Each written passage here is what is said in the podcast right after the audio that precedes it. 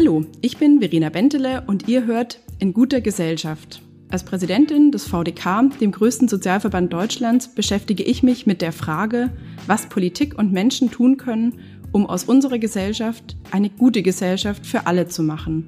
Und das tue ich gemeinsam mit euch in diesem Podcast. Es wird kritisch und konkret, manchmal sogar ein bisschen unbequem. Aber für etwas Gutes lohnt es sich zu kämpfen, oder? Heute hört ihr in guter Gesellschaft mit Raul Krauthausen. Viel Spaß beim Zuhören. Zu Beginn einer jeden Folge präsentiere ich immer einen ganz kurzen Newsflash. Das sind einige ausgewählte Meldungen, die in den letzten Wochen die Medien beherrscht haben und die aber auch natürlich uns alle interessiert und umgetrieben, ja vielleicht sogar beschäftigt haben. Lasst mich also starten mit dem sogenannten C-Wort, mit Corona. So langsam kehrt wieder Normalität ein. Wirtschaftlich gesehen hatte und hat die Corona-Krise große Auswirkungen auf uns alle. Der Export ist auf einem Rekordtief, die Arbeitslosigkeit steigt und unter anderem deswegen hat sich die Bundesregierung dazu entschlossen, ein großes Konjunkturpaket zu verabschieden. In diesem umfangreichen Konjunkturpaket ist eine der Maßnahmen, dass die Mehrwertsteuer gesenkt wird. Außerdem soll es einen einmaligen Kinderbonus von 300 Euro geben. Meiner Meinung nach wird jedoch genau dieser Bonus in vielen Familien verbrennen wie ein Strohfeuer. Was mir viel wichtiger ist, dass bedürftige Familien, also Familien, die wenig Geld haben, deutlich mehr Unterstützung bekommen. Die Familien, die dieses Geld jedoch vielleicht eher für ihre Kinder aufs Sparbuch legen, bräuchten den Kinderbonus nicht. Hier braucht es deutlich mehr sozialen Ausgleich und Entlastung, vor allem für die Familien, die tatsächlich wenig Geld zur Verfügung haben, um Teilhabe und Bildung ihrer Kinder zu organisieren. Wer in der Corona-Krise sein Restaurant oder sein Geschäft verloren hat oder keinen Job mehr hat, dem helfen 300 Euro für die Teilhabe seiner Kinder doch herzlich wenig. Und deswegen werden jetzt schon Stimmen laut, auch aus der CDU-CSU, dass man den Schuldenberg so schnell wie möglich angehen muss. Paul Ziemiak beispielsweise tritt dafür ein, dass wir möglichst schnell zur schwarzen Null zurück müssen und zu Zeiten von vor Corona. Was er hingegen nicht möchte, sind Steuererhöhungen oder eben auch eine einmalige Vermögensabgabe. Für uns als Sozialverband VDK wäre aber genau das, nämlich die einmalige Vermögensabgabe, eine wichtige und wesentliche Maßnahme, dass eben nicht die Menschen, die wenig Geld haben, den größten Teil der Kosten von Covid-19 bezahlen. Außerdem wichtig in den letzten Wochen war vor allem die Diskussion zum Thema Rassismus. Unter anderem auch in Deutschland gingen Tausende von Menschen auf die Straße, um gegen Rassismus und rassistische Übergriffe zu demonstrieren. Auslöser der ganzen Bewegung war der Tod eines Afroamerikaners, der in den USA von einem Polizisten erschossen wurde. Hierzulande ist unter anderem deshalb eine Diskussion entbrannt, ob der Begriff Rasse aus dem Grundgesetz zu streichen sei. Das Konzept der Rasse ist schon ein Ergebnis von Rassismus, denn es gibt keine menschlichen Rassen. Wenn wir über Menschen sprechen, sollten wir also nicht über Rassen sprechen und deswegen auch unbedingt den Begriff aus dem Grundgesetz streichen. Auch andere Demos und Kundgebungen haben in den letzten Wochen stattgefunden, so zum Beispiel die sogenannten Hygienedemos, die Demos für Seenotrettung und zuletzt die Demos gegen Rassismus. Die Aktivisten und Demonstranten gehen sehr unterschiedlich mit den aktuellen Regeln um. Die einen machen Demos wie immer, die anderen lassen sich kreative Möglichkeiten und Methoden einfallen und demonstrieren mit Mundschutz und halten die Abstandsregelungen von 1,5 Meter empfohlenem Mindestabstand ein. Aktivismus ist also auch in Zeiten von Corona möglich und erfolgreich. Oder genau darüber möchte ich im heutigen Podcast mit meinem Gast, dem Aktivisten Raul Krauthausen, sprechen. Die Covid-19-Pandemie verändert Protestbewegungen weltweit. Es gelten Ausgangsbeschränkungen und Versammlungsverbote. Der klassische Protest auf der Straße, Sit-ins oder Besetzungen unterschiedlicher Orte, ja kollektive, kreative Aktionen im öffentlichen Raum können entweder gar nicht oder nur eingeschränkt stattfinden. Aber genau diese machen ja Bewegungen wie Fridays for Future so stark und auch so bekannt. Aus der Forschung wissen wir, dass digitaler Protest immer mehr zugenommen hat und auch immer mehr zunimmt und dass digitale Infrastruktur wichtig ist für die Mobilisierung von Protestbewegungen. Wir wissen aber auch, dass vor allem Online-Vernetzung und Offline-Protest sich gegenseitig stützen und stärken. Online-Aktivismus kann natürlich den Austausch erleichtern, aber ohne Offline-Aktionen trifft er selten auf große Resonanz. Aktivismus in Krisenzeiten heißt deswegen sicherlich, kreativ zu sein und neue Wege zu gehen. Häuserbesetzungen werden live gestreamt. Menschen hängen Banner und Zettel an ihre Balkone oder an ihre Fenster, Klammer auf, oder spielen Blockflöte und singen Und Fridays for Future startete eine Online-Demo mit unzähligen Stars und Speakern. Und diese Online-Demo hat über 140.000 Aktivistinnen und Aktivisten und Anhängerinnen und Anhänger begeistert. Anstelle von Schildern, die auf Demos hochgehalten werden, haben die Fridays for Future Aktivisten und Demonstrantinnen und Demonstranten ihre Schilder nach Berlin geschickt, wo sie dann vor den Bundestag gelegt wurden. Fridays for Future ist aber natürlich auch deswegen online so aktiv, da viele junge Menschen dabei sind, die einen Großteil ihres Lebens online verbringen und online aktiv und vor allem versiert sind. Aber wie sieht es eigentlich mit anderen Bewegungen aus? Bewegungen, die vor allem ältere Menschen ansprechen und von älteren Menschen getragen werden. Lasst uns auf das Beispiel Pegida schauen. Dort fand Anfang April der erste virtuelle Dresdner Abendspaziergang statt. Und das war eigentlich eine große Chance für die Rechtsextremen, da niemand nach Dresden fahren musste und jeder einfach dabei sein konnte und zusehen konnte. Aber tatsächlich wurde der Link, den Pegida auf Twitter veröffentlicht hatte, nur dreimal geteilt. Die Begeisterung hielt sich also, kann man mit Fug und Recht sagen, schwer in Grenzen.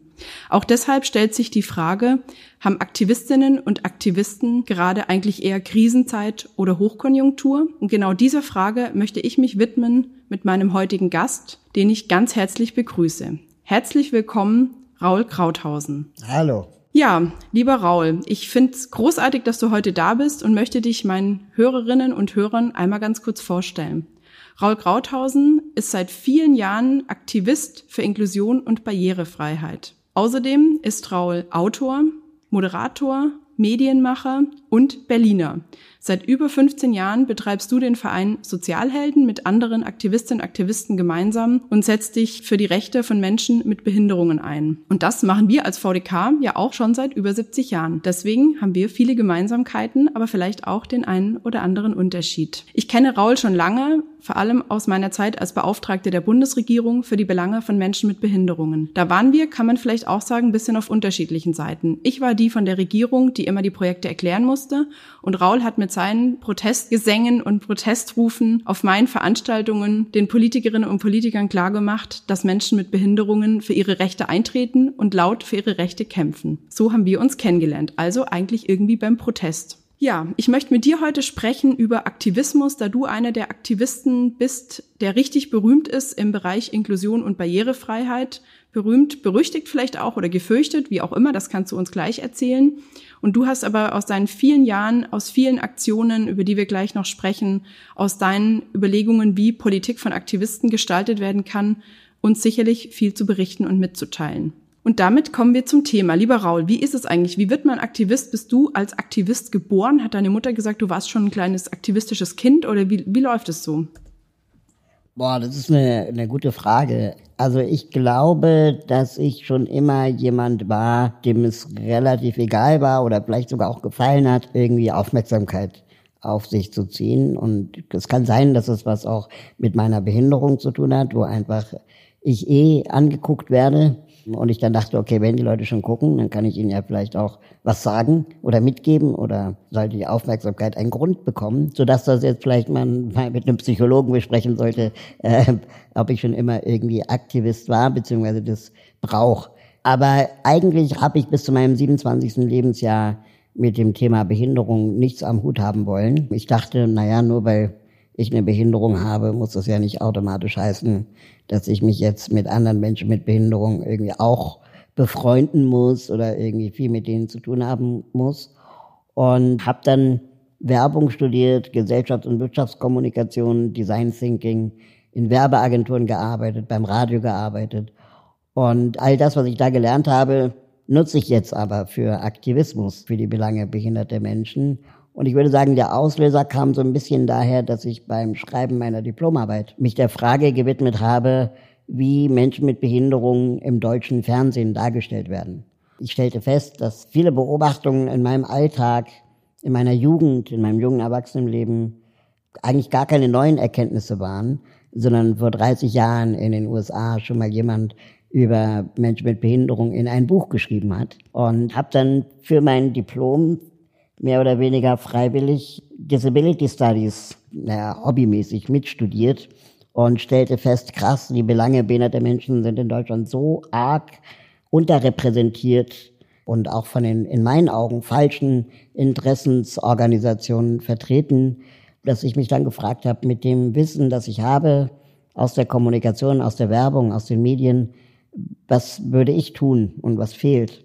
Und habe dann eigentlich einen Verein gegründet, der das machte, was mir damals fehlte, nämlich äh, modernen Aktivismus, um das Thema Inklusion, Barrierefreiheit und Teilhabe ins 21. Jahrhundert zu bringen. Okay, also man könnte ein bisschen sagen, du bist eigentlich dein eigener Werbeträger. Ich finde das ganz spannend äh, zu sagen, Leute gucken eh hin, dann kann man das ja nutzen für sich und ist sozusagen sein eigenes Testimonial für die Botschaften, die man verbreiten möchte. Was ist denn für dich Aktivismus? Du hast gerade gesagt, moderner Aktivismus, was bedeutet das eigentlich für dich? Und vielleicht die andere Frage auch, ist das, was ich eigentlich hier mache beim VDK für dich Aktivismus? Bin ich Aktivistin für dich? Also ich glaube, der, der oder die Aktivistin ist sich im Zweifel nicht zu schade, auch irgendwo anzuketten, ähm, auch irgendwo eine Bühne zu stürmen und zivilen Ungehorsam oder vielleicht auch einfach Ungehorsam äh, äh, walten zu lassen, wenn es für die Sache ist. Bei dir würde ich jetzt mal davon schwierig. ausgehen, bist du vielleicht eher Funktionärin oder Lobbyistin für die Belange von Menschen mit Behinderungen, von älteren Menschen, von den sozial Benachteiligten in Deutschland. Aber ich weiß nicht, ob du als Präsidentin des VDKs überhaupt dürftest, dich an einen Zaun am Reichstag super zu ketten und da, wo man eigentlich nicht protestieren darf, zu protestieren? ja, das ist eine sehr gute Frage. Die müsste ich natürlich erstmal durch meine Gremien kriegen. Das ist richtig. Das ist ganz kompliziert, wenn mein Präsidium dem zustimmen muss. Mein Kollege hat mir gesagt, mache. ich bin vielleicht so eine Art Behindertenbeauftragte der Herzen. Also ich bin nicht demokratisch legitimiert das heißt, ich bin natürlich auch darauf angewiesen, dass es Sympathien gibt für das, wofür ich kämpfe, sonst bin ich ja relativ schnell alleine. Aber ich muss auch nach oben oder nach unten nicht berichten. Mhm. Ähm, und bin dadurch vielleicht auch ein bisschen narrenfreier. Aber es hat Flug, es ist Flug und Segen zugleich. Auf jeden Fall, da reden wir auch gleich nochmal drüber, weil das ist natürlich ein interessanter Punkt. Wie das jetzt so ist mit den Herzen im VDK, das können wir wann anders mal diskutieren. Aber ich finde das auf jeden Fall für mich eine ganz spannende Sache, den zivilen Ungehorsam-Proben sich irgendwo anketten. Für alle Hörerinnen und Hörer, als das Bundesteilhabegesetz im Bundestag lange beraten wurde. Es war eine sehr lange Diskussionsphase, eine sehr lange Partizipationsphase und unter anderem gab es aber dann natürlich auch die Momente, wo eben Krauthausen sich tatsächlich angekettet hat. Andere Menschen mit Behinderungen sind in die Spree gesprungen und sind baden gegangen mit dem Gesetz und so weiter. Also da gab es tatsächlich sehr viele ungehorsame Aktionen und Aktivitäten.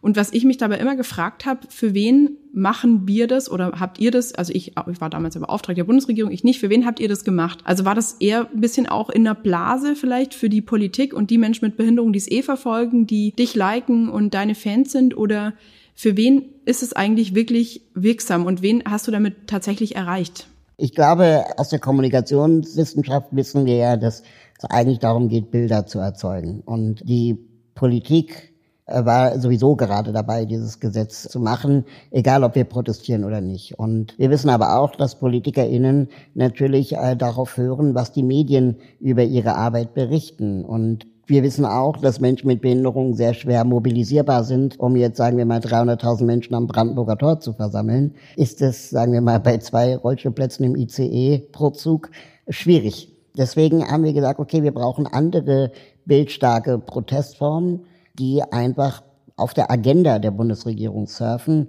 Und immer dann, wenn die Ministerin, damals Frau Nahles, das Gesetz weitergedreht hat, also erste Lesung im Bundestag oder Kabinettsbeschluss und so weiter, wir einfach den Medien bessere Bilder geboten haben, damit sie auch über das Gesetz berichten und über den Protest, um die Stimmung zu drehen und auch die Aufmerksamkeit auf die Belange behinderter Menschen zu richten. Ich würde jetzt nicht sagen, dass wir mehr Anspruch hatten. Also ich, ich glaube nicht, dass es darum ging, jetzt Menschen mit Behinderungen zu empowern oder das, ist, das, das wäre zu groß gedacht, sondern wir wollten eigentlich Öffentlichkeit und Aufmerksamkeit erzeugen. Und das ist, glaube ich, uns auch ganz gut gelungen.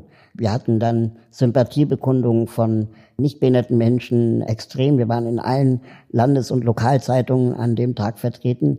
Das war eigentlich ein Jackpot, den man sonst äh, nicht so ohne weiteres kriegt. Und man sieht auch relativ selten behinderte Menschen protestieren. Und ich glaube, das ist uns, uns ganz gut gelungen. Aber viel mehr Anspruch, da würde ich jetzt auch nicht erheben. Aber absolut, also Meinungsmache durch äh, die Medien ist ein ganz legitimes und wichtiges Mittel und äh, die Präsenz damals in den Medien durch das Anketten, durch so eine krasse Aktion und eben nicht sich irgendwo hinstellen und nur Spruchbänder vielleicht heben, war tatsächlich riesig, auf jeden Fall. Aber ich glaube, die, die, die krassere Aktion, die ich persönlich jedenfalls in der Zeit ich gemacht hatte, war die fünf Tage Undercover im Behindertenheim, weil das ging auch wirklich an die Substanz. Genau, kommen wir auf jeden Fall auch gleich noch drauf, weil das, oder können wir auch gerne jetzt drüber sprechen. Dein Leben ist im Moment natürlich auch, wie unser aller Leben, anders. Also für mich als jemand, der nicht sieht, ist im Moment natürlich auch ganz schwierig, die Abstandsregeln einzuhalten. Wenn ich in die U-Bahn reingehe, dann höre ich noch Menschen um mich rum wegspringen, weil die alle den Abstand einhalten wollen. Und wenn ich jemanden höre, gehe ich natürlich auch einen Schritt auf die Seite, ist klar. Für mich so die Herausforderung oder dass beim Einkaufen es nicht mehr so einfach ist, jemanden zu finden, der mir mal kurz sagt, wo die richtige Butter liegt oder der richtige Joghurt steht. Das sind so einige Einschränkungen, aber natürlich auch für dich für dich persönlich, aber was ja vielleicht auch spannend ist, für dich als Aktivist hat sich ja gerade einiges verändert. Du kannst im Moment nicht wirklich ins Pflegeheim undercover, du kannst vielleicht auch nicht irgendwo jetzt zum öffentlichen Protest auf einem Platz aufrufen. Wie hat sich dein Leben in diesen Zeiten jetzt in der Corona-Pandemie verändert als Aktivist? Also wir bei unserem Verein Sozialhelden konnten schon immer mit Homeoffice umgehen. Wir haben das schon immer auch gelebt und, und auch zelebriert teilweise. Wir haben jetzt einfach gesagt, okay, dann ist jetzt halt immer Homeoffice, bis diese Corona-Pandemie, ähm, sagen wir mal, einigermaßen äh, überstanden ist.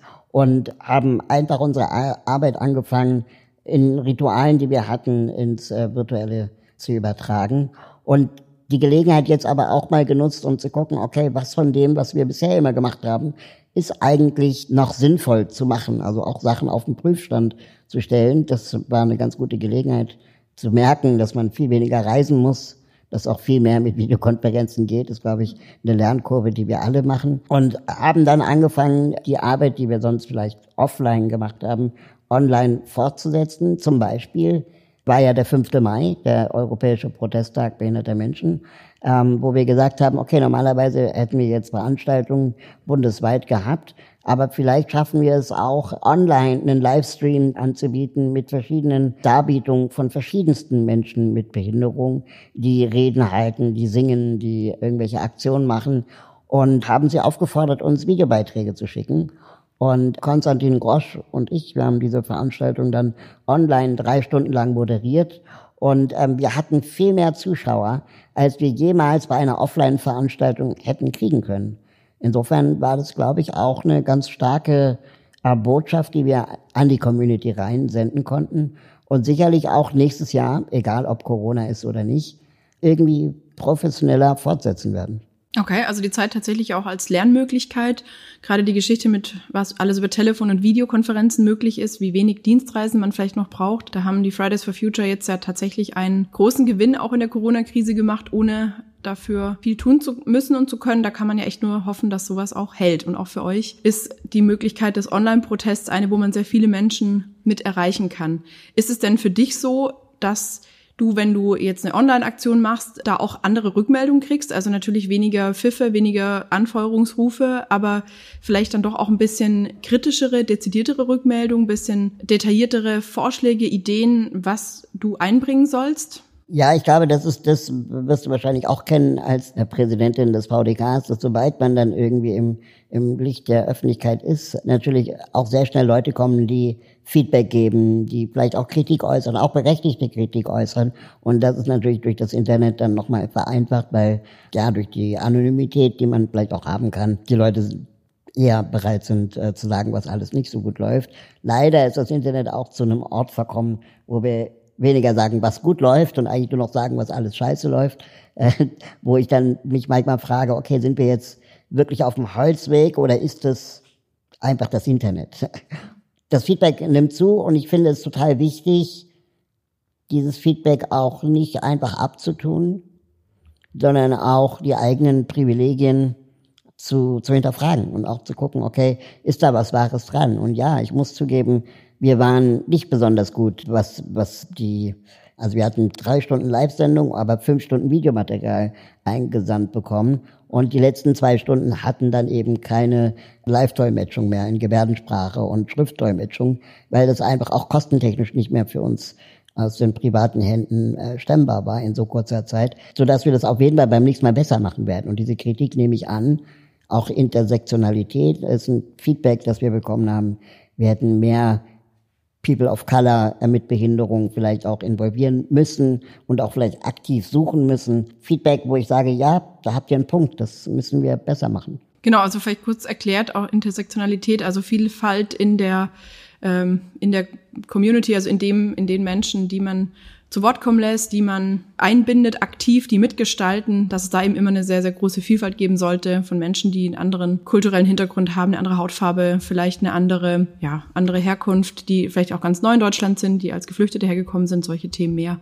Und das bringt mich zu meiner nächsten Frage. Wer ist eigentlich der Personenkreis? Wer ist die Gruppe? Wer sind die Menschen, die du vertrittst? Und was legitimiert dich dazu? Vertrittst du jeden, der von dir vertreten sein will? Hast du immer wieder auch Menschen, mit denen du dich abstimmst, so wie ich meine Gremien, hast du sicherlich nicht, aber wer sind eigentlich die Menschen, die du vertrittst? Ja, die, die Frage ist natürlich gefährlich. Ähm, Deswegen stelle ich sie. Äh, ja, ich weiß nicht, ob man sie auch Luisa Neubauer so stellen würde.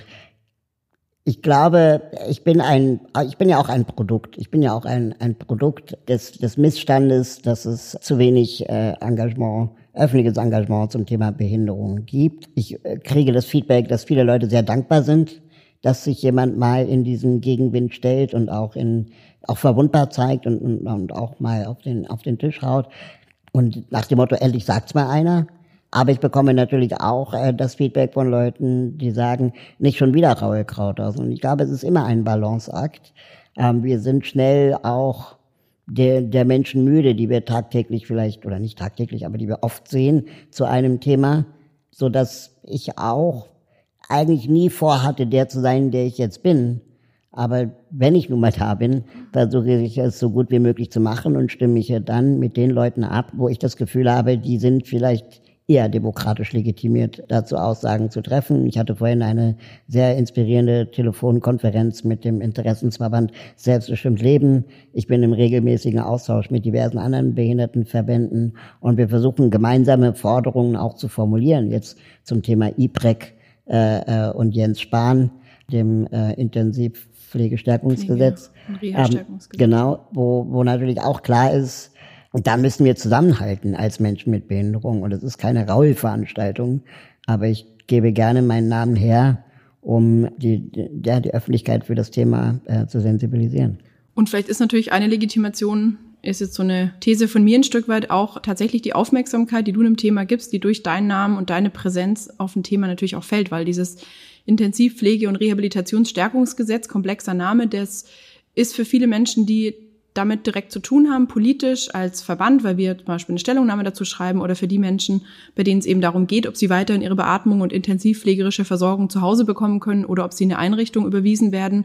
Für diese Menschen ist es natürlich eine sehr brisante und im Moment äh, ganz wichtige Sache. Für viele andere Menschen kann es das vielleicht werden. Sie wissen es aber noch gar nicht. Und für diese Menschen ist natürlich auch toll, wenn sie davon überhaupt erfahren, dass es so ein Gesetzvorhaben gibt. Und dafür braucht es natürlich Öffentlichkeit und Präsenz und ein Stück weit Prominenz, die du dem Thema dann natürlich gibst. Und ich glaube, was, was ich auch wirklich noch äh, unterstreichen möchte und unglaublich wichtig finde, was mich legitimiert, ist natürlich auch, dass ich selber eine Behinderung habe.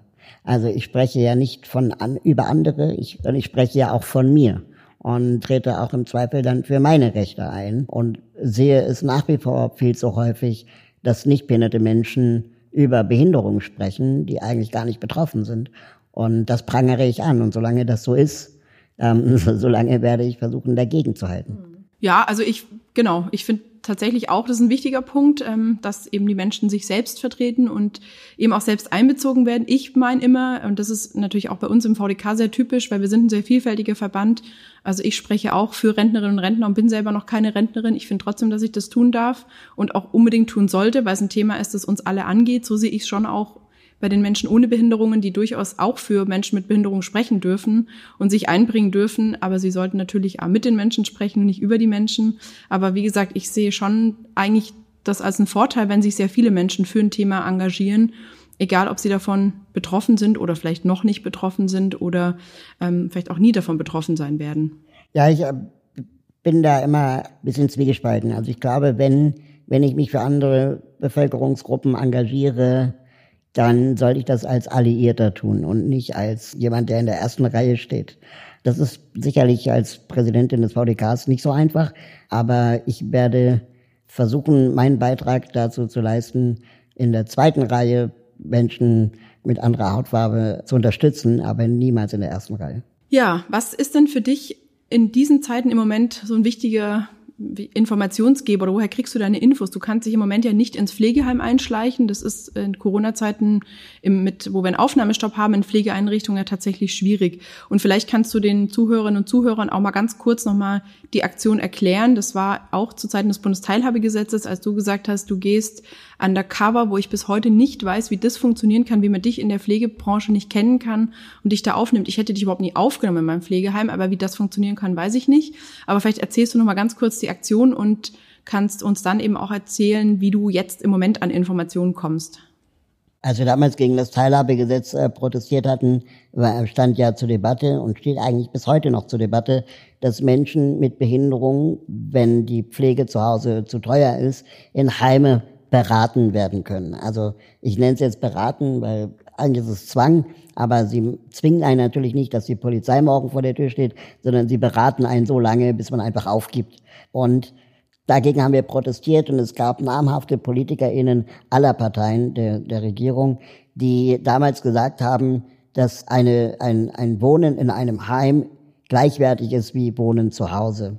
Und dann haben wir als Menschen mit Behinderung gesagt, das kann ja wohl nicht wahr sein das zu sagen, ohne jemals in so einer Einrichtung gewesen zu sein, ist ähm, blanker Hohn. Also das ist auch wirklich ein, ein, ein Schlag ins Gesicht vieler Menschen mit Behinderungen, die in Heime gezwungen wurden. Und ähm, dann haben wir gesagt, okay, dann beweisen wir jetzt, dass das nicht das Gleiche ist und haben mich dann für fünf Tage undercover in ein Heim eingeschleust. Das war nicht in Berlin, es war in einem Ort, wo man mich wahrscheinlich nicht kannte. Ähm, wir haben aber Vorkehrungen getroffen, dass man mich auch nicht sofort erkennt. Das heißt, ich hatte eine andere Frisur, ich hatte einen anderen Rollstuhl, eine andere Brille, andere Klamotten, anderen Namen, anderen Personalausweis und habe dann für fünf Tage mich als jemand anderen ausgegeben und hatte versteckte Kameras dabei und habe dann mich auf das sogenannte Günter Wallraff Gesetz berufen und gesagt, ich habe im Sinne der Aufklärung der Öffentlichkeit äh, hier Aufnahmen mitgebracht aus dem Heim, die darlegen, dass es nicht äh, ebenbürtig ist, äh, in einem Heim zu sein wie zu Hause. Es gab geregelte Arbeitszeiten, es gab sozialen Druck in der Einrichtung, die mich dazu gezwungen hat, um 21 Uhr ins Bett zu gehen. Etwas, was ich niemals in meinen eigenen vier Wänden zulassen würde. Spannende Erfahrung, kann ich mir sehr gut vorstellen, natürlich auch eine sehr ernüchternde Erfahrung. Und für mich deswegen eben auch spannend, weil genau dieses Geschichten erzählen in der Gesetzgebung oft glaube ich, auch politisch und natürlich auch in den Medien eine wichtige Sache ist, um den Menschen, die eben selber diese Lebensrealität nicht kennen, auch zu verdeutlichen, wo die Probleme tatsächlich sind. Und das über juristische Stellungnahmen zu machen, ist eben ein Weg, den wir natürlich als Sozialverband machen. Aber auch wir sind natürlich immer, ja, angewiesen, dass unsere Mitglieder wirklich Geschichten aus ihrem Leben erzählen, wie das denn ist, beispielsweise, warum die Grundrente unbedingt kommen muss oder was eben auch im Bundesteilhabegesetz tatsächlich passiert, wenn eben Menschen nicht aus der Werkstatt in den inklusiven Arbeitsmarkt kommen oder eben gezwungen werden, ähm, in eine Einrichtung zu gehen, anstelle von Assistenz zu Hause zu haben. Und genau dieses Geschichten erzählen ist im Moment ja eine schwierige Sache. Jetzt, wie gesagt, zu Corona-Zeiten wissen wir auch nicht, wie lange das noch so bleibt. Was sind jetzt die Geschichten, die du erzählen kannst, wenn du eben nicht ins Pflegeheim kannst? Die Aktion macht man ja auch nicht nochmal, aber wenn du eben vielleicht nicht, wie du es jetzt tun würdest, in, in eine Beatmungs-WG gehen würdest oder andere Dinge mehr machen würdest. Was, wie, wie erzählst du jetzt heute deine Geschichten?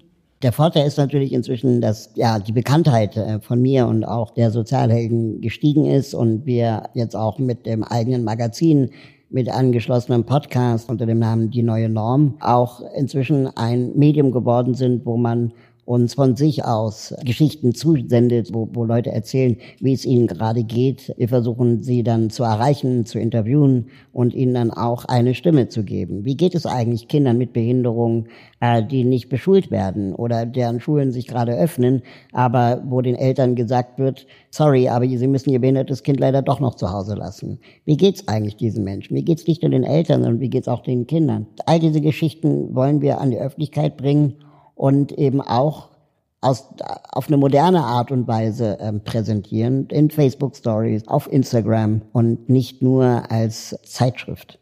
Mhm. Jetzt hältst du uns, hast ja vorher schon ein bisschen angedeutet, der für so ein bisschen gehorsamer und ein bisschen langweiliger wahrscheinlich. Also ich äh, übersetze und interpretiere das jetzt mal ganz frei. Wir schreiben die Stellungnahmen, die juristischen zur Gesetzgebung und strengen beispielsweise Verfassungsbeschwerden an. Auch das ist eine Sache, mit der der VDK arbeitet. Zum Beispiel eben auch zum Thema Pflege, wo wir eben überprüfen, lassen könnten, auch in diesem Fall, ob zum Beispiel eben das Intensivpflege- und Rehabilitationsstärkungsgesetz für den einen oder anderen Menschen eine unzumutbare Härte darstellt und mit der, mit dem Grundgesetz und unserer Verfassung eigentlich überhaupt nicht vereinbar ist, dann den Menschen zu sagen, du kannst nicht zu Hause bleiben, sondern in, musst in eine Einrichtung gehen. Jetzt haben wir da, wie gesagt, unterschiedliche Herangehensweisen so ein bisschen. Wir machen die Gesetzgebungsstellungnahmen, wir machen Stellungnahmen zur Gesetzgebung, wir vertreten aber auch natürlich vor allem zwei Millionen Mitglieder, deren Geschichten wir erzählen. Also da haben wir dann vielleicht auch ein bisschen eine Gemeinsamkeit. Aber wie ist es für dich? Braucht es beides? Braucht es vielleicht Verbände, ähm, wo eine Präsidentin sich nicht unbedingt ankettet, sondern Stellungnahmen schreibt mit ihren Mitarbeiterinnen und Mitarbeitern und Aktivisten? Oder widerspricht sich das? Ist die Arbeit so widersprüchlich, dass es vielleicht ähm, Verbände wie uns, die für dich, wenn du Funktionär sagst, klingt das immer so ein bisschen, wie gesagt, nach Tröge, braucht es gar nicht mehr unbedingt? Nee, man braucht sie auf jeden Fall. Man braucht beide Seiten. Ich glaube, dass, wenn man das metaphorisch begreift, sind Aktivistinnen vielleicht Schnellboote, die vorausfahren, die gucken, wo brennt's, wo könnte man was machen, wo müsste man mal was machen. Und die großen Tanker wie VDK und Co. können dann vielleicht mit ihrer Macht, mit ihrer Wucht eben auch Verfassungsbeschwerden anstreben, dass man als Einzelperson oder als kleiner Verein auch aus Ehrenamtskostengründen gar nicht alleine gestemmt bekommt. Insofern ist es sicherlich beides.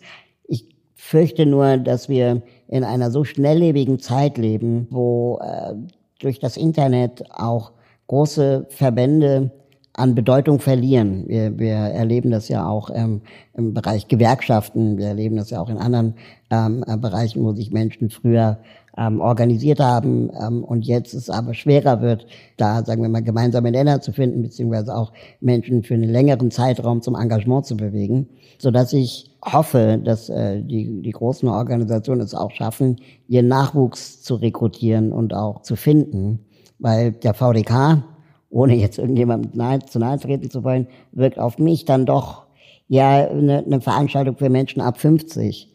Und ich komme zwar auch sehr schnell irgendwann in dieses Alter, aber als ich angefangen habe, mich zu engagieren, da war ich halt 27 und der VDK war für mich etwas, wo ich dachte, das ist doch die mit den Kriegsversehrten. Ja, ich finde, du schätzt uns da so ein bisschen, erwachsen wir. Also da haben wir tatsächlich Glück und äh, nicht nur Glück, sondern tun ja auch was dafür, äh, dass wir eine zunehmende Mitgliederzahl haben und übrigens auch in den letzten Monaten immer mehr Leute geworden sind und nicht weniger, auch während der Corona-Zeit hatten die Mitglieder zum Glück immer noch Muße und haben auch die Notwendigkeit gesehen, bei uns Mitglied zu werden. Und das sehe ich tatsächlich ein bisschen anders. Also klar sind wir ein Verband, der viele ältere Menschen vertritt, der aber gerade jünger wird. Und das ist ja immer die Frage nach Henne und Ei. Wenn sich natürlich in so einem Verband nicht mehr jüngere Menschen engagieren, kann so ein Klar. Verband natürlich auch nicht jünger werden. Sprich, eigentlich müsste dein Weg ja sein, vielleicht undercover dich im VDK zu engagieren und der Präsidentin mal zu zeigen, wie cooler Aktivismus im VDK läuft. Also ich fühle mich herzlichst ich glaube, eingeladen. Die Kommunikation kriegt ihr schon ganz gut alleine hin. ja, da gibt es Menschen, die mehr Unterstützung benötigen. Aber mich hat sie jedenfalls noch nicht erreicht als, als jene Organisation, wo, wo, wo man mir sagt, ich meine, der ADAC hat mich auch nicht erreicht, ne? Das ist jetzt keine Sorge. Du hast ja einen Rollstuhl, kein Auto. Also ja, aber trotzdem, tritt ja trotzdem ja. Äh, ähm, Interessen zum Thema Verkehrswenden und keine Ahnung was, wo, wo ich sagen würde, vielleicht müssen wir auch moderne Reformen finden, die agiler agieren können. Also wenn ich jetzt schon höre mit Gremien und man muss alles irgendwie abnehmen lassen und abnicken, liegt das ja auch an der Größe und die bei zwei Millionen Mitgliedern auch nötig ist. Aber ich könnte mir vorstellen, dass das junge Menschen dann eher abschreckt und auch politisch, glaube ich, zu einem Problem wird inzwischen in Deutschland, dass von der Idee bis zur Umsetzung viel zu viel Zeit vergeht, egal was es für eine Gesetzesinitiative ist, wo junge Menschen auch sich schon fragen, was machen die eigentlich? Ja, gut, und das ist natürlich dann wieder so eine Frage, wie man das auch erklärt und transportiert. Ein, genau. ein Stück weit eine Auseinandersetzung, eine fachliche. Da kommt jetzt bei mir dann doch wieder die vernünftige wahrscheinlich durch. Und die VDK-Präsidentin brauchen wir natürlich. Andererseits haben auch wir inzwischen, wie gesagt, Video- und Telefonkonferenzen in unser Repertoire aufgenommen und können da auch mal sehr schnell entscheiden, wir machen eine Aktion zu einem Thema wie zum Beispiel, wer finanziert eigentlich die Corona-Krise, also wer zahlt die Zeche in dieser Zeit, sollen das eben wieder die Menschen mit wenig Geld machen oder eben auch mal die großen Konzerne und die sehr reichen Menschen. Ähm, sowas kann bei uns dann durchaus auch mal schneller gehen, als viele, wie auch der Roy Krauthausen, denken. Ja, jetzt. Ähm, ist witzig, wie du dich angegriffen fühlst. nee, gar nicht. So ich fühle mich, ich fühle mich gar nicht angegriffen, aber es ist total, es ist, glaube ich, tatsächlich äh, spannend, weil sich auch bei uns in den Organisationen, da sind wir einer Meinung, da muss sich tatsächlich auch vieles verändern und das tut's gerade. Also das merke ich wirklich auch durch diese Zeit, wo eben vieles in der Telefonkonferenz auch mal schneller abgestimmt ist. Das ist tatsächlich überhaupt nicht äh, ein Angriff, sondern eine ganz spannende Sache der Kommunikation, äh, die uns diese Zeit jetzt wirklich auch gebracht hat und immer noch bringt dass sich Kommunikationsprozesse verändern und genau das jetzt eintritt, was du sagst, dass es eben schneller gehen muss und auch schneller gehen kann, dass man eben nicht bis zur nächsten Sitzung warten muss, sondern eben jetzt was auch telefonisch abstimmen kann. Ja, genau. Ich finde, das ist tatsächlich auch ein bei allen gerade nicht sehr schönen Dingen ist das natürlich eine ganz tolle Erkenntnis, die wir auch alle mitnehmen, dass sich auch unsere Arbeit in, als Verband äh, ein Stück weit auch verändert hat. Was, was, ich finde, wir drehen uns zu, viel zu sehr um uns.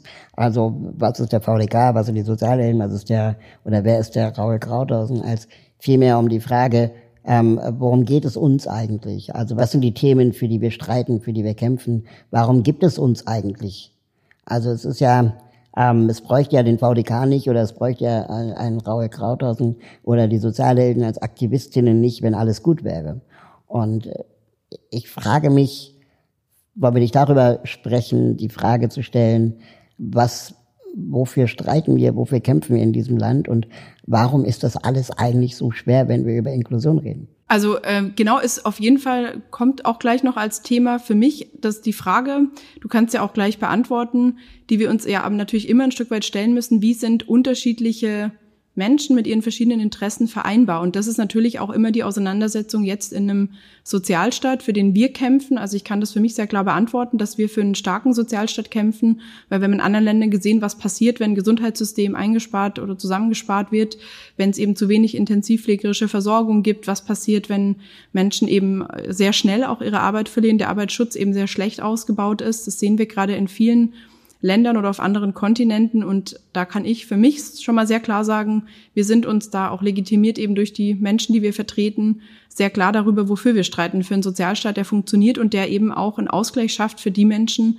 die ähm, diesen Ausgleich eben auch brauchen, die darauf angewiesen sind, dass sie zum Beispiel einen Pflegeplatz kriegen, obwohl die Bundes- und die Landesregierungen, was uns sehr geärgert hat als VDK, sehr schnell gesagt haben im März, es gibt einen Aufnahmestopp in Pflegeeinrichtungen und das ist für viele Menschen, die eben nicht zu Hause bleiben können, die vielleicht keine Angehörigen haben oder Angehörige, die weit weg wohnen, die vielleicht kleine Kinder zu versorgen haben, war das eine Härte, die unsere Mitglieder eben sehr getroffen hat und das haben die uns eben auch natürlich sehr intensiv rückgemeldet.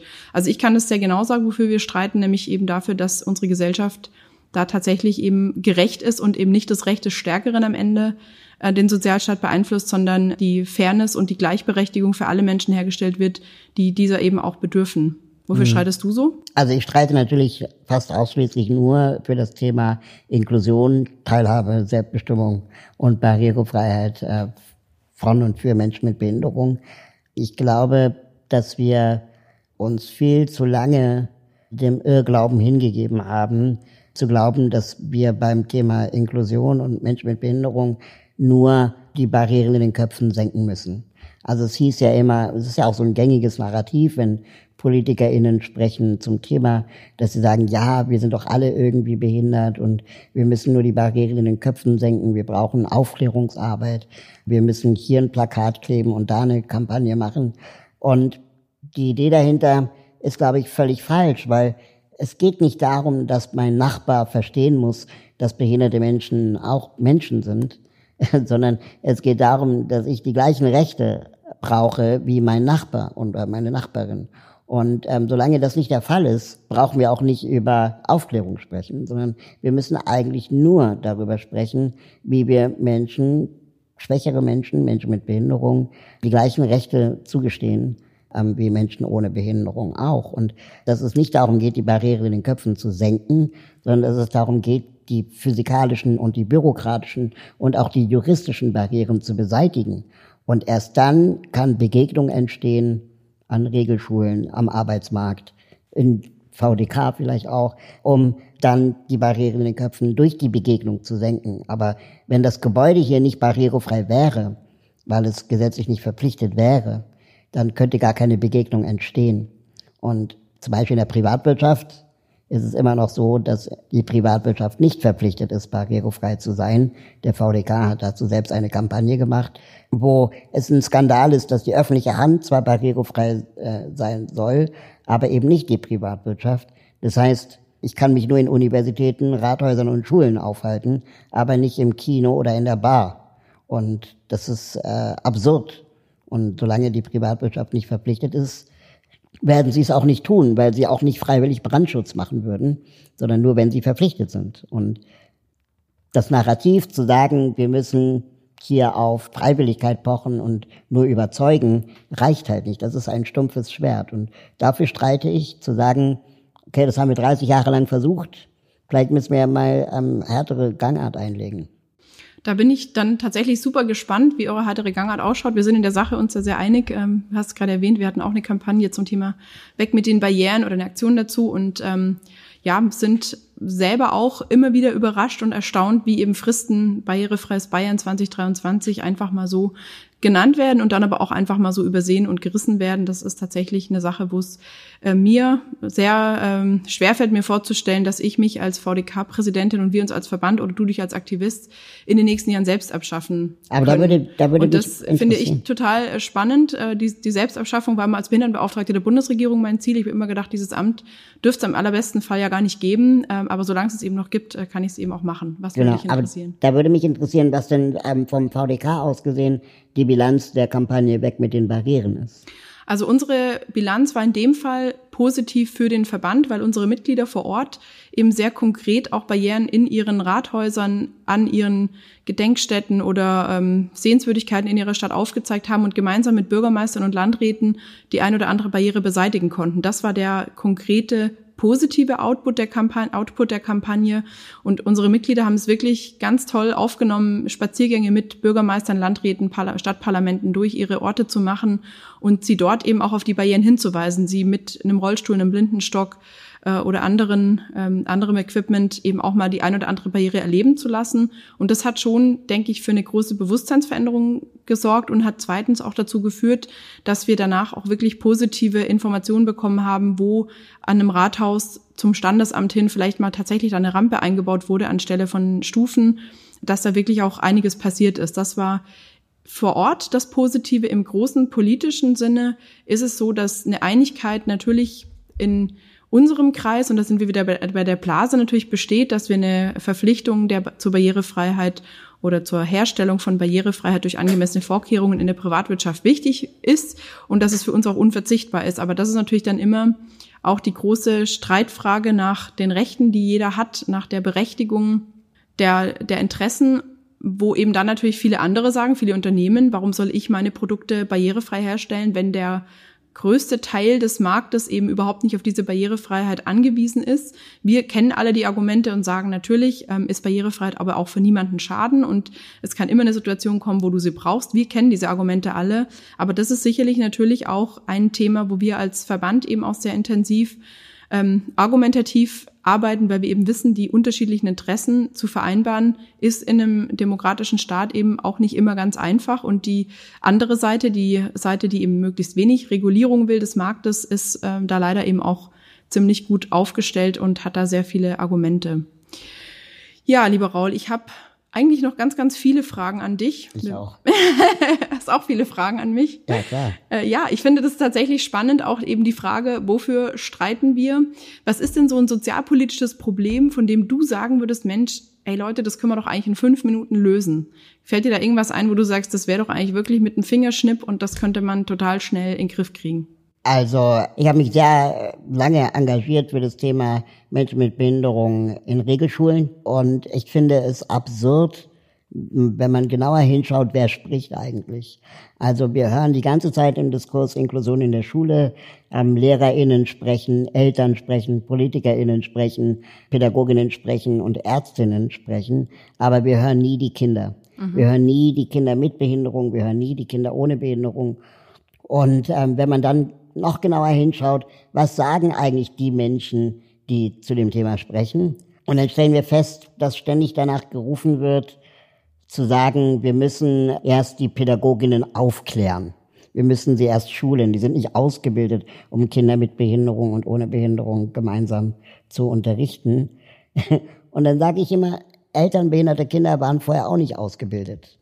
Ähm, warum gehen wir eigentlich davon aus, dass LehrerInnen jetzt eine besondere Ausbildung brauchen? Und ist nicht auch diese Idee, dass sobald Behinderung anwesend ist, irgendwie wir nur noch Fachkräfte brauchen, ist das nicht auch Teil des Problems? Also, dass das wieder zu so einer Art Selektion und, und Sonderwelt führt, dass sich die Mehrheitsgesellschaft bloß nicht der Frage stellen braucht, will ich Behinderung in meinem Umfeld haben oder nicht? Oder wie ertrage ich das? Kann ich das? Und Eltern haben die Wahl ja auch nicht gehabt. Insofern ist es, glaube ich, wichtig, einfach da mal ganz klar die Mandatsfrage zu klären in fünf Minuten und einfach mal zu sagen, okay, sorry, liebe Lehrkraft, du kannst dir ja auch nicht aussuchen, ob du äh, blonde oder rothaarige Kinder unterrichtest. Deswegen kannst du dir auch nicht aussuchen, ob du Behinderte äh, mit nicht behinderten Kindern zusammen unterrichtest, sondern mach es einfach. Und da, wo du Unterstützung brauchst, da sorg wir dafür, dass du sie bekommst. Aber sag nicht von vornherein, das geht nicht, weil du hast nicht das Mandat. Das gilt auch für Eltern nicht behinderter Kinder. Das gilt auch für Eltern behinderter Kinder. Da gerate ich regelmäßig auch natürlich äh, an, aneinander mit anderen Menschen. Niemand hat das Mandat zu entscheiden, welches Kind wo beschult werden darf, außer die Schulbehörde. Und wenn die offiziell Inklusion propagiert, dann müssen wir das alle so tun. Wenn ich bei BMW arbeite und aber lieber Postkutschen baue als Rennwagen oder Autos, dann kann ich den Job zwei Tage machen und werde gegangen. Und genauso müssen wir das, glaube ich, auch in der Schule betrachten. Und nochmal zur Fünf-Minuten-Frage. Mhm. Äh, ich glaube, dass wir Inklusion in fünf Minuten dann hinkriegen, wenn wir für alle Kinder, egal ob mit oder ohne Behinderung, endlich mal realisieren, dass kleine Klassen und mehr Pädagogen sinnvoll sind. Und damit würden wir locker 80 Prozent aller Inklusionsherausforderungen lösen, weil die Herausforderungen nur dadurch entstehen, dass die LehrerInnen seit Jahrzehnten einfach immer mehr arbeiten für das gleiche Geld und die Schulklassen immer größer werden. Ja, also wenn man diese Aspekte mal mehr mit einbezieht, äh, auch das ist ein Thema, mit dem wir uns viel beschäftigen. Wie, wir, wie können wir sehr viele Menschen auch hinter einem Thema versammeln und sie für ein Thema interessieren, indem man eben genau solche Aspekte, die für alle das Leben ja auch ein bisschen besser machen, eben auch einbringen. Gerade zum Beispiel zum Thema Mindestlohn, wo wir sagen, Mindestlohn muss immer so sein, dass man eine Rente oberhalb der Grundsicherung hat. Und schon gibt es deutlich mehr Menschen, die sagen, der Mindestlohn hat eine deutlich höhere Berechtigung, als sie sich das vielleicht erst vorgestellt haben wir kommen so langsam Richtung Ende, aber ich würde natürlich gerne immer noch wissen, was, ähm, ich würde noch gerne viel von dir wissen, aber eine Frage, die liegt mir sehr am Herzen. Wie sachlich oder unsachlich darf denn für dich oder muss vielleicht sogar Aktivismus sein? Und gibt es bei dir vielleicht auch den Fall, dass dich deine eigenen Follower, deine eigene Community vielleicht unsauber argumentiert oder sogar verletzend wird? Wie gehst du damit um? Wie reagierst du darauf? Also ich versuche ganz klar eine ähm, Grenze zu ziehen, wenn es darum geht, Minderheiten gegeneinander auszuspielen. Also ähm, es gab äh, als äh, die große ähm, Willkommenskulturdebatte in Deutschland äh, äh, losging, ähm, als viele Menschen in Deutschland Schutz gesucht haben. Da hieß es dann öfter mal, ja, ja, für die Geflüchteten haben wir Geld, aber für uns Menschen mit Behinderung mal wieder nichts. Da habe ich gesagt, ähm, Leute, das ist ähm, auf diese Debatte lasse ich mich gar nicht erst ein. Es darf nicht sein, dass wir das Spiel äh, der Politik mitspielen, dass Minderheiten gegeneinander ausgespielt werden, sondern im Gegenteil, es gibt auch Geflüchtete mit Behinderungen und auch wir werden vielleicht irgendwann mal woanders Schutz benötigen, dass wir füreinander da ähm, einstehen sollten und eher nach oben treten, als ständig noch den noch Schwächeren zu suchen. Das ist das, wo ich ganz klar eine Grenze ziehe und wo ich aber auch merke, ich bin müde, jedes Mal solche Grundsatzdebatten zu führen und würde mich freuen, wenn wir aufhören, anderer Leute Dinge zu neiden und, und, und mehr zu sagen, okay, wie schaffen wir es, Allianzen zu schmieden, so wie du gesagt hast, auch äh, über die, die Minoritätengrenzen äh, hinaus, um dann äh, für eine größere Sache zu kämpfen. Weil es ist ja einfach nur mal Fakt, dass wir in einem Land leben, das eher vom Kapital regiert wird als von der sozialen Gerechtigkeit und sich das Reichtum sehr, sehr kleiner Stelle anhäuft und äh, immer mehr Menschen ähm, Angst haben um ihre Existenz. Ja, deswegen fordern wir zum Beispiel auch zur Finanzierung unserer, der Pandemie im Moment tatsächlich, dass sich eben die sehr Wohlhabenden da auch deutlich mehr dran beteiligen und dann, dass aber natürlich auch alles, was investiert wird, dann sofort barrierefrei umgesetzt wird. Eine unserer großen Forderungen. Ja, wir sind so am Ende, dass ich noch ähm, zu meinem zu meiner letzten kleinen Challenge Aufgabe für dich komme. Ich gebe dir mal ein paar Karten. Du darfst dir eine vom Stapel nehmen oder eine ziehen und mir intuitiv was dazu sagen, was dir zu dem Begriff einfällt. Rente. Kurz und knapp. Das Problem bei Menschen mit Behinderung ist, dass sie für ihr Alter oft nicht sparen dürfen, wenn sie auf Assistenz angewiesen sind.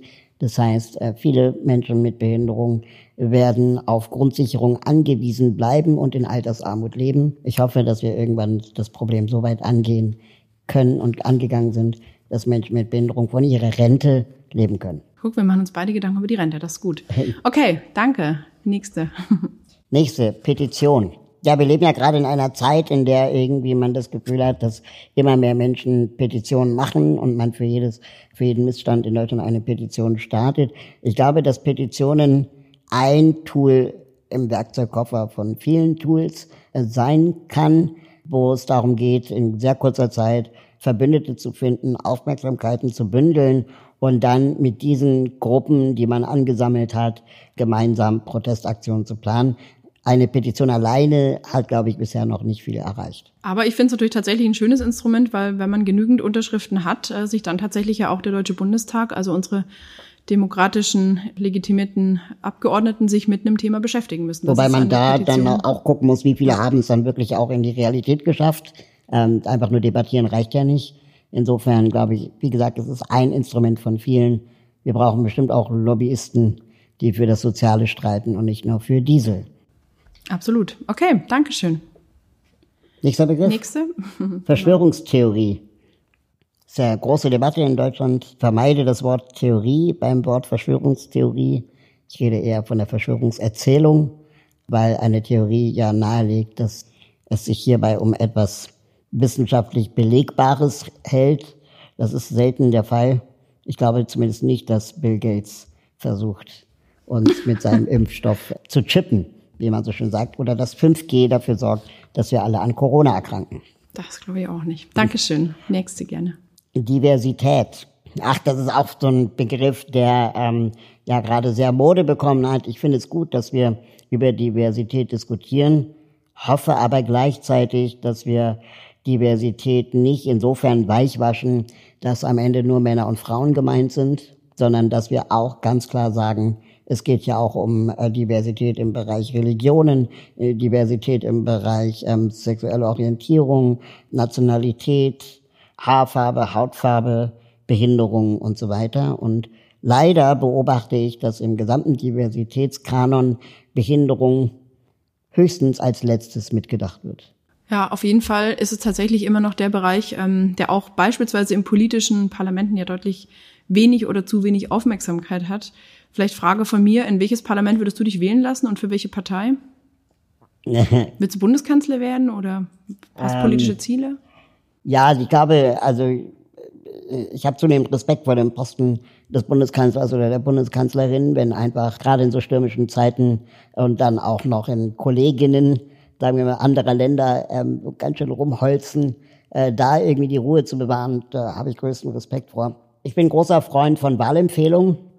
Du hast mich gefragt, welcher Partei ich angehören würde. Also ich würde mich insoweit verorten, dass es keinen Sinn macht, sich für Behindertenrechte innerhalb einer Partei rechts von der SPD äh, zu engagieren. Es macht auch keinen Sinn, in der Hoffnung, dass Behindertenrechte vertreten werden, diese Parteien zu wählen, sondern man sollte wahrscheinlich links von der SPD eher das Heil suchen. Okay, also können wir eine Kandidatur von dir erwarten? Nein, ich glaube, dafür bin ich viel zu ungeduldig äh, für die Politik. Ich habe ähm, öfter Anfragen bekommen, ob ich mich in bestimmten Parteien engagieren möchte. Ich habe viel darüber nachgedacht, mit vielen Leuten darüber gesprochen und es ist relativ Konsens gewesen, dass meine Kräfte besser aufgehoben sind, außerhalb in Form von Aktivismus und Themen nach oben bringen, als innerhalb der Politik, ja, sich dann auch letztendlich verschlingen zu lassen. Ja, wir haben noch eine letzte Begriffskarte. Konjunkturpaket steht genau. da drauf. Das Konjunkturpaket ist mir viel zu wirtschaftlich gedacht. Im Radio haben sie heute nämlich gesagt, dass solange es Sendungen im Fernsehen gibt, die heißt Börse vor acht, Ja, könnte man schon auch mal die Frage stellen, warum gibt es keine Sendung, die heißt Umweltschutz vor acht oder soziale Gerechtigkeit vor acht. Und das Wort Konjunkturpaket enthält für mich viel zu viel den Aspekt äh, Wirtschaft und viel zu wenig, wie geht es den Menschen. Man könnte ja auch sagen, ähm, soziales Sicherungspaket oder Gerechtigkeitspaket. Ich würde mir wünschen, dass wir dem mehr Rechnung tragen. Bin ich 100% bei dir, nur wenn es ein Gerechtigkeitspaket wäre, wofür wir als VDK ja unter anderem uns einsetzen und dafür streiten, dann müssten natürlich einige Maßnahmen in dem Paket auch tatsächlich deutlich anders gestaltet sein. Definitiv. Also das ist eben genauso unser Ansatz, dass wir sagen, okay, wir ähm, gucken uns sowas eben an und äh, kritisieren eben dann verschiedene inhaltliche Aspekte, wo wir sagen, das trifft eigentlich dann schon wieder die falschen dass sie eben mehr Zeche zahlen müssen als die, die das tatsächlich könnten, die breitere Schultern haben, auch finanziell vielleicht breitere oder natürlich auch was ihr Umfeld angeht, ihr Rückhalt, ihre Einbindung und Verordnung ja, in die also Gesellschaft. Ich denke, man sollte grundsätzlich ja. nur Unternehmen unterstützen, die ja auch in Deutschland Steuern gezahlt haben. Man sollte die Gelder daran koppeln, dass sie an Umwelt- und Barrierefreiheitsauflagen gekoppelt sind. Da könnte man eine Menge regulieren, ohne dass es gleich teurer wird. Mhm. Ich vermute mal, ich bin kein Prophet, aber ich habe eine Vermutung, was dein nächste, deine nächste aktivistische Aktion ist, nämlich ein stiller Protest zum Thema IPREC. Stimmt genau, das? Oder ja. hast du vorher noch andere Protestaktionen vor? also nicht in so kurzer Zeit, aber ähm, ja, äh, natürlich das IPREC-Gesetz, da müssen wir jetzt noch mal groß für trommeln und für wirbeln. Aber sicherlich auch wird man von uns hören in den nächsten Monaten und Jahren, wenn es um das Thema Verpflichtung der Privatwirtschaft zur Barrierefreiheit geht. Weil was ich halt bedauere, ist, dass seit den letzten fünf Jahren wir eigentlich in Deutschland nur noch Abwehrkämpfe geführt haben. Abwehrkämpfe gegen Verschlechterungen für die Situation behinderter Menschen und eigentlich kaum noch dafür gekämpft und gestritten haben, äh, Dinge zu verbessern. Und da müssen wir aus diesem Tal wieder rauskommen, Allianzen schmieden und gemeinsam auch Forderungen an die Politik und an die Mehrheitsgesellschaft stellen, auch nach vorne zu gehen und nicht immer nur rückwärtsgewandt zu sein. Jetzt wird der Podcast natürlich ausgestrahlt, nachdem der Protest fürs IPREC stattgefunden hat. Und deswegen kannst du jetzt ja locker auch verraten, was ihr so geplant habt, weil es kann euch keiner die Aktion wegnehmen oder kopieren. Wie hält man ein Gesetz auf durch Protest, durch Aktivismus? Wir haben ganz gute Kontakte in die Medien. Wir haben die viele PolitikerInnen angeschrieben. Es ist ja jetzt auch nicht mehr Thema beim Bundesgesundheitsministerium, sondern es ist ja jetzt praktisch im parlamentarischen Verfahren. Das heißt, wir werden jetzt viele Gespräche mit Abgeordneten suchen. Das wird jetzt, sagen wir mal, fisselige Kleinstarbeit. Ganz herzlichen Dank. Ja, wir wollten heute vor allem sprechen über das Thema Aktivismus. Wie sieht eigentlich Aktivismus aus und wie ist Aktivismus gestaltet in Zeiten natürlich der Kontaktbeschränkungen und Versammlungsverbote, aber auch in allen anderen Zeiten, wenn wir uns draußen auch treffen dürfen, wenn wir demonstrieren dürfen, wenn wir vielleicht ein bisschen, wie Raul das macht, zivilen Ungehorsam proben oder wie es der VDK eigentlich vorhatte, für Ende März eine große Demo machen mit 25 bis 30.000 Menschen auf dem Münchner Odeonsplatz war unser Plan zu protestieren für eine gerechte Rente, ein Rentensystem, das alle Menschen eben auch im Alter gut leben lässt und das auch alle einzahlen. Das war unsere letzte geplante große Protestaktion, die definitiv für eine gerechte Gesellschaft und auch eine gerechte Finanzierung auch dieser Zeit gerade nachgeholt wird, sobald das eben wieder erlaubt und möglich ist.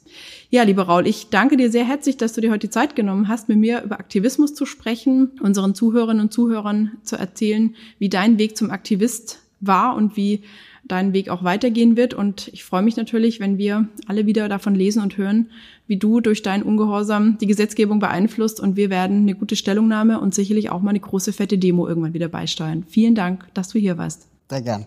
Am Ende bleibt mir den Zuhörerinnen und Zuhörern ganz herzlich Danke zu sagen. Ich hoffe sehr, es hat euch gefallen und ihr seid auch nächstes Mal wieder dabei, wenn es heißt In guter Gesellschaft. Am 24.07. geht es weiter, dann mit Marcel Fratscher, dem Direktor des Deutschen Instituts für Wirtschaftsforschung. Also abonnieren nicht vergessen und dann hören wir uns im Juli wieder. Auf Wiedersehen und Servus, sagt Verena Bentele.